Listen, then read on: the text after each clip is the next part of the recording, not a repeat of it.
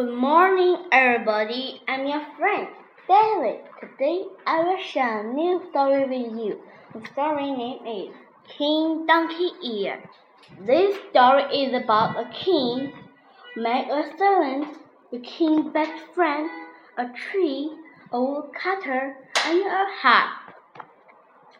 There was once a king with a big servant. He didn't even tell his best friend. No one knows.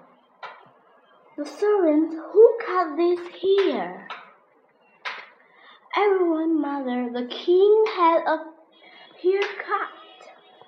Then he sent the servant to prison. Shh. In jail it was my turn. Now saw the king's ear. What lovely here! She was shocking, but she did say. As uh, soon as magnificent, the king cried, Off to jail! But my mother is sick, said Meg. She needs me. The king threw off his mother. He didn't like putting people in jail. Okay, said the king. Promise you will never tell anyone. Promise. That night it was all Meg could think about. She had to tell, I'm going to fast. At last she had an idea. She would tell anyone. She tell a tree. The king got donkey ear, so she did now make much better.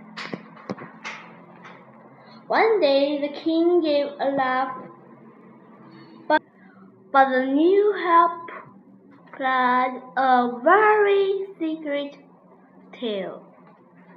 The king got a donkey ear, the king got a donkey ear. You told my secret. The king roared at Meg. The king's best friend come forward.